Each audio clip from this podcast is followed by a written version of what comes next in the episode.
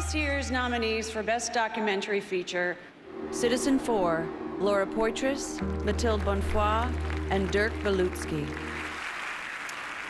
And the Oscar goes to Citizen 4.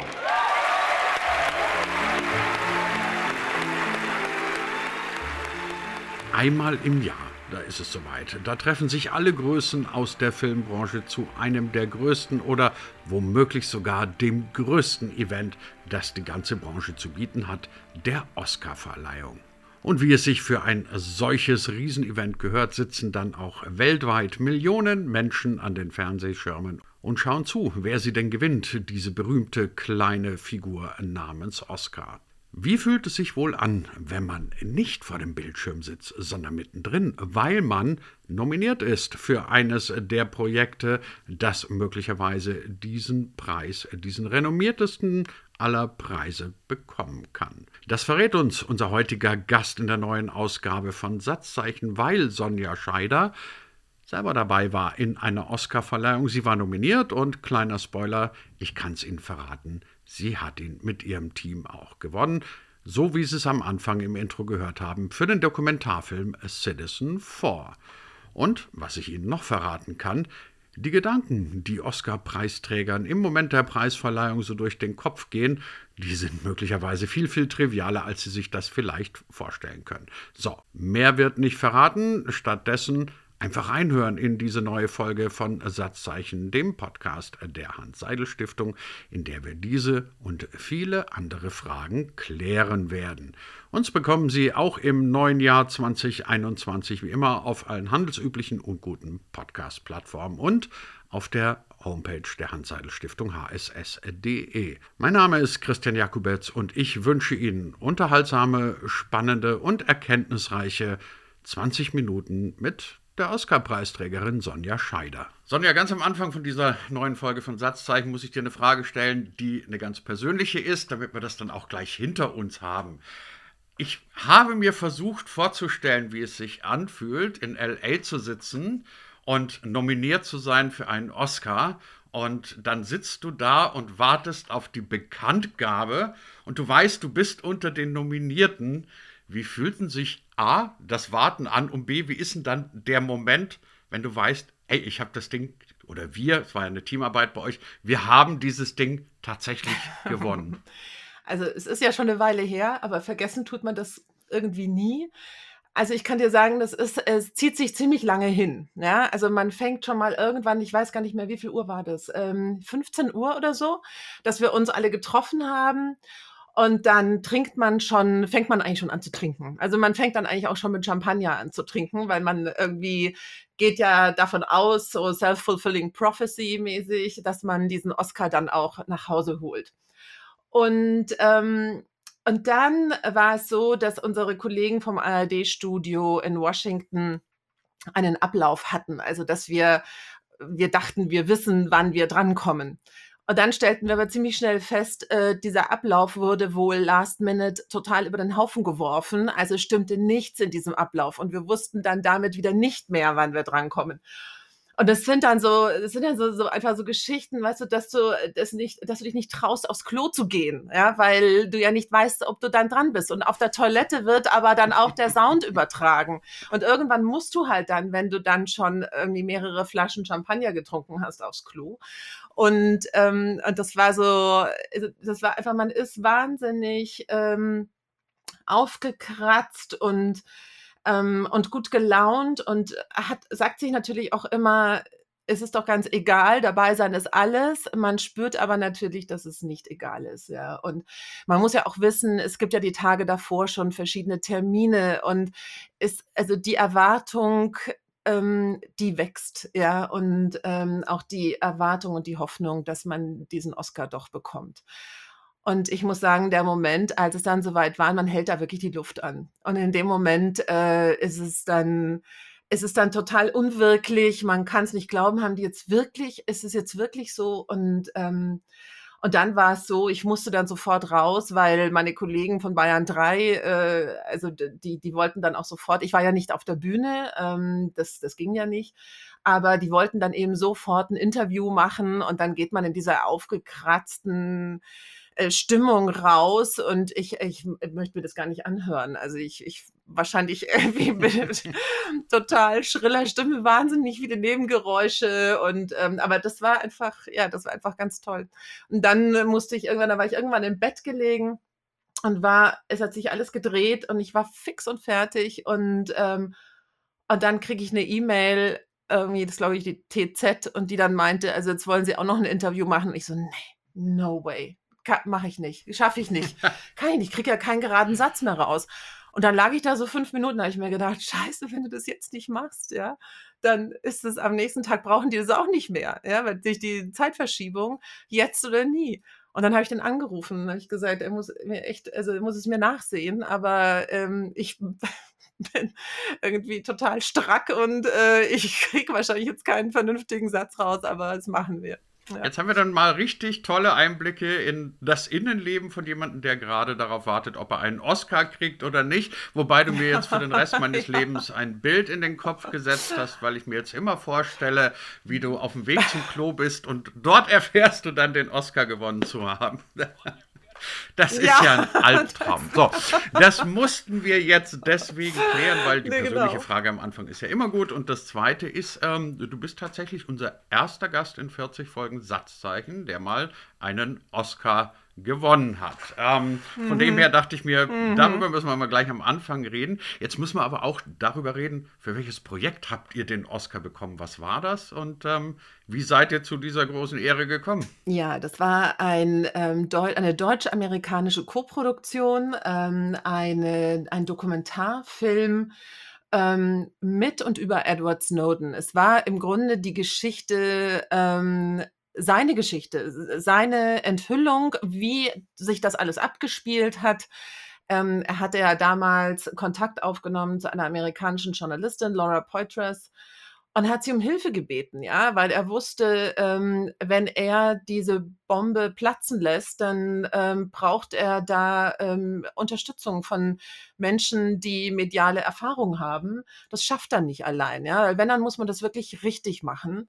Und, ähm, und die hatte ihm ja erstmal nicht geglaubt. Also die hat sich gedacht, okay, das ist entweder ein Spinner oder, ähm, oder der meint es ernst.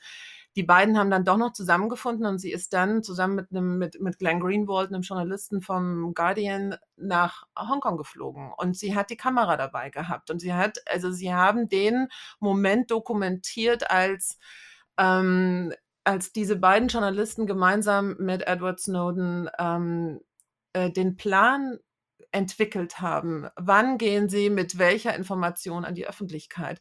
Und das ist das Kernstück eines Films, der sich letztlich eben um die Methoden der, ähm, der NSA und, ähm, und anderer äh, Geheimdienste und, und wie viel auch da, also dreht und auch darüber, wie viel wir in unserem Leben ständig preisgeben. Ja, und ähm, also wie leicht wir zu tracken sind, ja, weil wir ständig irgendwo Spuren hinterlassen im Netz und weil das genutzt wird. Also das ist sozusagen dann das, was, was da dazu noch erzählt wird. Der Film heißt Citizen 4, glaube ich. Der heißt Citizen 4. Kann man den ja, noch genau. irgendwo sehen? Ja, den kann man sicher. Also ich habe jetzt nicht geguckt, aber der ist garantiert ähm, auf irgendeiner Plattform zu finden. Ich vermute mal wahrscheinlich Amazon Prime oder Netflix. Okay, liebe Hörer, also ihr wisst, wo ihr gucken müsst, wenn ihr Citizen 4, das Oscar-prämierte Werk ja, sehen wollt. Lohnt es lohnt sich ganz sicher.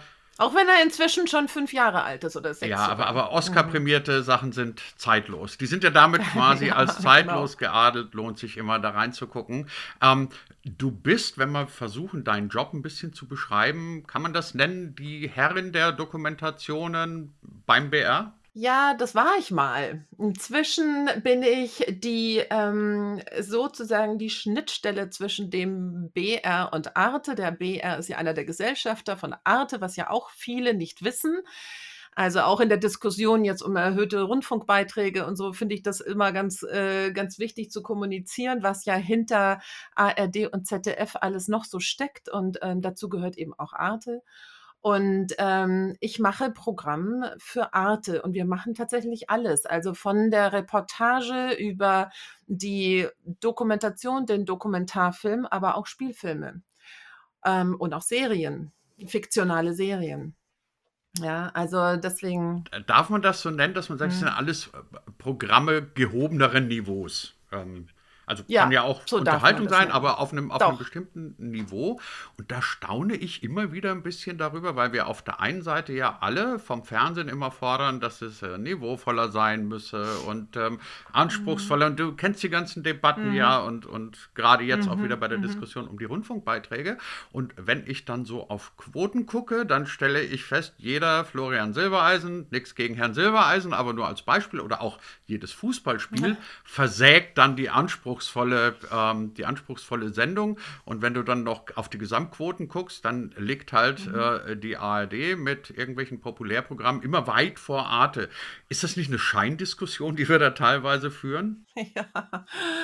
Ja, so ist es. Also ich meine, es ist so, wir sagen zwar immer, wir, ähm, man darf nicht auf die Quote schielen, aber man tut es dann eben doch, weil man will ja auch nicht ähm, nur Programm für die Tonne machen. Ja, also ich meine, wenn du, wenn, wenn ein Programm ähm, überhaupt keine ähm, keine Menschen erreicht, keine Zuschauer erreicht, dann muss man da schon auch drüber nachdenken. Auf der anderen Seite finde ich auch persönlich, darf man sich ähm, dann nicht äh, dazu hinreißen lassen, nur noch Mainstream-Programm zu machen, was, ähm, äh, was unsere Programmverantwortlichen dann eben doch oft ähm, äh, dann oft machen, ja, ähm, weil es einfacher ist damit, die Menschen zu erreichen und die Menschen damit glücklich zu machen. Ähm, Arte macht das einfach nicht und, ähm, und äh, ich sage mal, Arte ist so unser, unsere Insel, ja, die, die wir uns eben Gott sei Dank noch leisten können, äh, die dann auch den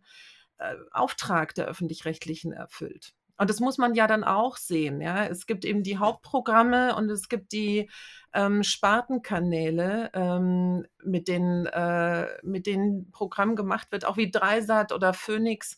Die, also das ist, das, das ist der Unterschied des Dreisat und Phoenix. Äh, das sind Programme, die ursprünglich für ARD und ZDF und die Dritten entstanden sind und dort dann nochmal wiederholt werden. Für Arte wird das Programm ähm, äh, extra hergestellt. Apropos Mainstream. Im inzwischen ja auch schon wieder zurückliegenden Jahr 2020 haben die Kollegen vom Privatfernsehen, genau gesagt von Pro7, mal was gemacht, was mhm. ich sehr bemerkenswert fand. Die haben eine Doku genommen, die sich über die Umtriebe der AfD und, und so einer rechten völkischen Szene beschäftigt hat, haben ihre gesamte Primetime freigeschaufelt, haben sie komplett werbefrei mhm. gemacht und haben halt statt äh, irgendwelcher Serien, Game-Shows oder sonstigen Klamauk dieses Ding gebracht. Erstens, es war ein quotenmäßig großer Erfolg. Zweitens, die Kritik war begeistert. Drittens, das Publikum offensichtlich auch. Jetzt sitze ich da und frage mich wieder, ist das halt ein einmaliger Effekt, dass man sagt, okay, das hat, das hat jetzt mal toll funktioniert, das war ein gutes Thema zur richtigen Zeit? Oder müsste man eigentlich nicht viel mutiger sein? Oder aber unterschätzt man vielleicht auch das Publikum, indem man sagt, nee, was anderes als Silbereisen und Fußball wollen die ja nicht sehen. Ähm, nee, also ich finde es erstens super, dass ProSieben das gemacht hat, weil ähm, Pro, man muss ja wissen, ProSieben erreicht einfach auch eine andere Zielgruppe als ARD und ZDF. Die, die haben ein im Durchschnitt viel jüngeres Publikum. Und deswegen finde ich es finde ich es ganz wichtig, dass die solche Filme zeigen. Es ist übrigens ja so, dass auch ARD, ZDF und ähm, äh, es gab ja schon Filme ähm, über Rechtsextremismus und auch ähm, Filmemacher, die eingetaucht sind in die Szene, ja. Aber vielleicht muss man einfach sagen, erreichen wir nicht die ganz, das ganz junge Publikum und das macht und das schafft Pro7. Also es ist einfach jetzt die Sensation, dass Pro7 als ähm, doch in erster Linie Spielfilmsender ähm, einen Dokumentarfilm zur Primetime gesendet hat. Ja, das ist die Sensation. Ich meine, in, bei ARD und ZDF, Arte, Dreisat, Phoenix laufen diese Dokumentarfilme und Dokumentationen rauf und runter. Ähm, da, deswegen spricht auch keiner mehr drüber, ähm, wahrscheinlich. Ähm, aber trotzdem finde ich es großartig, dass äh, die Kollegen von ProSieben das gemacht haben. Wie hoch muss denn in ja. deiner täglichen Arbeit äh, die Frustrationstoleranz sein? Also ich kann mir vorstellen, man fängt viele Projekte an. Das ist ja dann immer eher Langstrecke. Also von kurzfristigen Erfolgen mhm. seid ihr ja in eurer Arbeit wahrscheinlich nicht gerade gesegnet. Ihr fangt irgendwas mhm. an und irgendwann stellt sich raus, das Thema ist vielleicht doch nicht so toll, wie ja. wir dachten. Oder es gibt irgendwelche anderen Gründe, die, die dann dazu führen, dass man ein Projekt wieder beerdigen muss. Wie oft passiert das und wie hoch ist denn dann eigentlich der Frust? Ja, Schon. Also ich sage mal, wenn du eben keine Magazinbeiträge machst, äh, die, also Magazin wie jetzt Nachrichtenmagazin oder Wissenschaftsmagazin, das ist ja so, ähm, das ist ja Konfektionsware, ja. Also das ist irgendwie, das, das, das geht ja schnell, da kann man Termine auch einhalten. Aber Dokumentationen, da geht es auch schon eher, aber der große Dokumentarfilm, da kann ganz viel passieren. Da kann passieren, dass sich Geschichten nicht so entwickeln, wie man sie erwartet ähm, dann muss man sich wieder was völlig anderes einfallen lassen. Wir haben mal einen Film gemacht über ähm, äh, haben Greenpeace begleitet, die sich, ähm, die, die ins Südpolarmeer gefahren sind, um sich da den, äh, einer Walfangflotte der Japaner in den Weg zu stellen. Und, ähm, und am Ende sind sie aber wochenlang durchs Meer gekreuzt und äh, die Japaner sind nicht aufgetaucht und wir standen dann immer in Kontakt mit mit den Film mit der Filmemacherin und die war also die waren verzweifelt. Dann ist denen der Sprit ausgegangen ja weil die hatten ja nur irgendwie ein kleines Schiff und ähm, und dann als sie dann endlich die Japaner gefunden haben, ähm, war es eigentlich schon fast zu spät für, ähm, für das Greenpeace-Schiff. Die mussten, die mussten umdrehen. Und dann haben wir daraus eben die Geschichte gemacht. Die ursprüngliche Geschichte wäre eine andere gewesen, aber dann haben wir sozusagen die eine Geschichte um, um dieses Katz-und-Maus-Spiel gemacht. Oder jetzt aktuell ähm, arbeiten wir an einem Film über ähm, das ähm, Eiskunstlaufpaar Bruno Massot und ähm, Sevchenko, die bei der äh, Olympia die Goldmedaille gewonnen haben mit dieser Jahrhundertkür. Ja, und die beiden haben uns so beeindruckt und auch ihre Geschichte hat uns so beeindruckt, äh, dass wir gesagt haben, wir wollen über die beiden einen Dokumentarfilm machen. Und jetzt im Augenblick ähm, sind wir mittelmäßig verzweifelt, weil ähm, das IOC äh, so viel für die Rechte an dem Olympia-Filmmaterial verlangt, dass wir nicht wissen, ob wir es bezahlen können. Also da versuchen wir gerade Lösungen zu finden, aber das ist eben, das sind dann immer so die Momente, wo man sagt, das kann doch jetzt nicht wahr sein, dass alles am Ende daran scheitert, dass wir die, die Rechte nicht bezahlen können an diesen. Ich kann jetzt gar nicht aussprechen, was die dafür wollen, aber es ist unmoralisch. Na gut, jetzt könnte man ja. eh darüber über Moral und IOC lange Diskussionen führen, aber ganz grundsätzlich gefragt, sind dann solche Programme, wie ihr sie macht, nicht auch etwas, von dem man als Sender, als Programmverantwortlicher, Intendant, was auch immer, sagen muss, okay, das muss man sich auch leisten können und leisten wollen. Weil das jetzt gerade zum Beispiel die Geschichte erzählt von, von dem Greenpeace-Schiff, das irgendwie versucht hat, japanische Fischer zu finden und hat sie halt nicht gefunden. Kurz gesagt, kann ja auch passieren, dass du mit einem enormen finanziellen, logistischen Aufwand irgendwo hingehst und das Ergebnis unterm Strich ist äh, naja, zumindest nicht sendefähig und dann hast du ja dann irgendwie zumindest finanziell ein Rechtfertigungsproblem. Also müsste man bei solchen Diskussionen, darauf ja. will ich raus, nicht letztendlich sagen, Leute, passt auf, anspruchsvolle Programme, der Dokumente, Dokumente habe ich jetzt schon gesagt, Dokumentarfilme, mhm. Dokus und Reportagen sind halt etwas, was viel Geld kostet, was auch mal schief gehen ja. kann und was wir uns aber als Programmauftrag leisten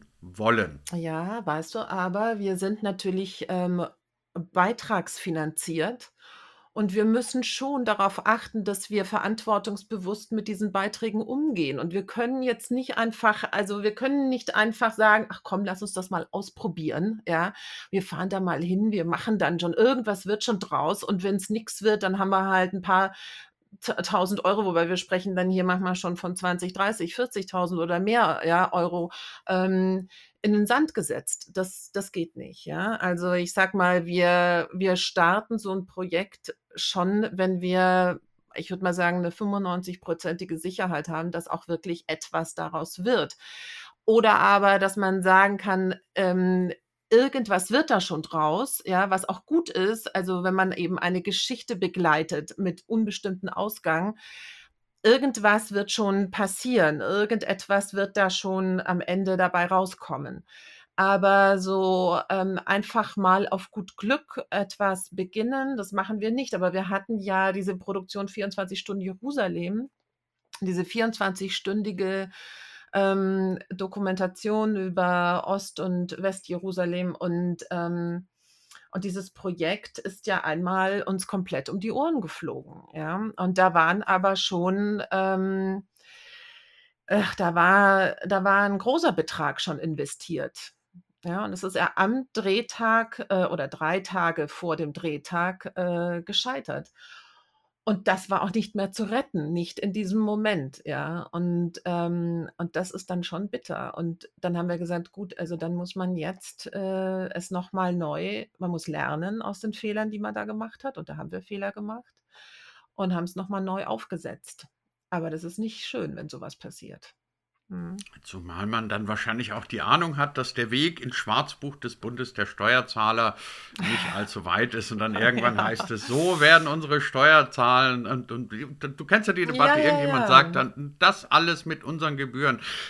Sonja, unsere neue Folge von Satzzeichen ist fast schon wieder vorbei. Oh. Eine Frage würde ich dir. Ja, du, du weißt, die Zeit. Das ist kein Doku-Format. Wir haben ja. nur 20 Minuten und keine eineinhalb Stunden, wobei ich mir bei manchen Folgen immer wünsche, wir hätten ein bisschen mehr Zeit ja. und Luft. Also ähm, schieß los. Die letzte schieß Frage. Los. Eine Frage. Eine Frage muss ich dir noch stellen. Und das ist dann auch wieder eine, eine persönliche.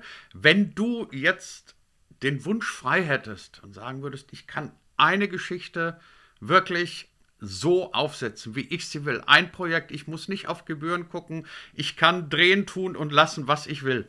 Was wäre das? Keine Ahnung, Christian. Da muss ich dann da erwischt mich jetzt kalt. Habe ich mir noch nie darüber Gedanken gemacht, weil es ist so, das ist so weit weg von der Realität, dass ich, ähm, da müsste ich jetzt tatsächlich ein bisschen drüber nachdenken, dass da was Vernünftiges dabei rauskommt. Aber ähm, keine Ahnung. Aber nee. du bist dann bist du glücklich mit dem, was du tust. Das ist doch auch eine schöne Feststellung. Nein, ich bin schon glücklich mit dem, was ich tue. Also ich meine, das, es gibt ja überall und für jeden immer ähm, äh, Faktoren, die einem Grenzen setzen. Das ist einfach so, ja. Und es ist das Geld auf der einen Seite, es sind die Möglichkeiten, andere, also Möglichkeiten auf der anderen Seite. Es ist einfach so. Aber ähm, und man kann nicht jedes Projekt verwirklichen. Ähm, äh, dass man toll findet. Ja, es geht einfach nicht. Ja, es gibt Sendeplätze, es gibt äh, Sendeplatzkontingente, wir nennen das Mengengerüst. Ja, ich meine, es ist ja nicht so, dass das, der, das Jahr hat 365 Tage und, ähm, und wenn es einen Sendeplatz eben nur einmal in der Woche gibt oder ähm, dann, dann ist das eben so. Ja, dann muss man, dann kann man nicht sagen, ich mache jetzt aber am liebsten Dokumentarfilme und ich möchte jetzt 20 davon im Jahr machen. Geht nicht. Und ähm, dann machen wir das Beste daraus. Und es ist aber auch so, dass man immer wieder für sich überlegen muss, was, ähm, was ist jetzt wirklich ein tolles Projekt, was interessiert die Menschen, was ist wichtig, was müssen wir erzählen, was müssen wir den Menschen da draußen erzählen, was ist es wert, erzählt zu werden.